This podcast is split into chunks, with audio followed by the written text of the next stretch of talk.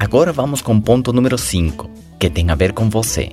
Será que se aparecer uma oportunidade com um produto excelente, com uma empresa séria, com uma liderança de primeira, com lucros excelentes, você estaria à altura dessa oportunidade? Será que você também vai ser excelente?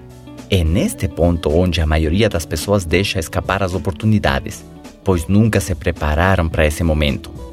Alguns dos hábitos e comportamentos errados, ideias e mentalidade errada fazem com que a pessoa não consiga reconhecer uma boa oportunidade e até mesmo consiga iniciar, mas desperdice o potencial que teria de conquistar o sucesso por causa de crenças e atitudes que não vão acorde com esse líder que precisa se tornar para encaixar nesse novo perfil que é requerido.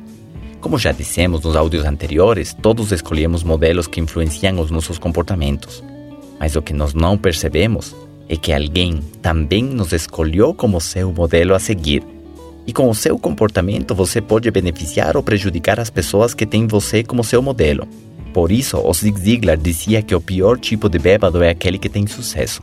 Porque se você vê alguém bebendo em excesso e ele fica jogado no meio da calçada, ninguém quer copiar aquilo. Mas se você vê alguém que bebe e bebe e depois sai na sua Mercedes-Benz cheio de mulheres e na boa, isso se torna um imã para muitas pessoas copiarem esse comportamento, pensando que desse jeito vai ter esses carros ou essa vida boa. Dessa maneira, essas pessoas entram num vício. O incrível é que às vezes aquele modelo acaba mudando de hábitos e até para de beber.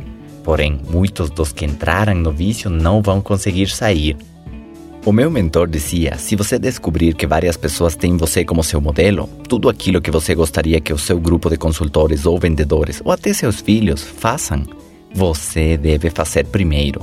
Se você quer que eles acordem cedo, quem deve começar a acordar mais cedo é você. Se você quer que eles sejam mais disciplinados ou estudiosos, quem deveria começar a ser mais disciplinado e estudioso é você. Por isso, nós já falamos que para que as coisas mudem, não precisa mudar o governo, nem a crise nem os seus pais, nem o seu cônjuge. Precisa mudar você. Somente quando você mude, as coisas vão mudar para você. Pelo seu exemplo, pelo modelo de comportamento que você se torna para as pessoas que estão à sua volta.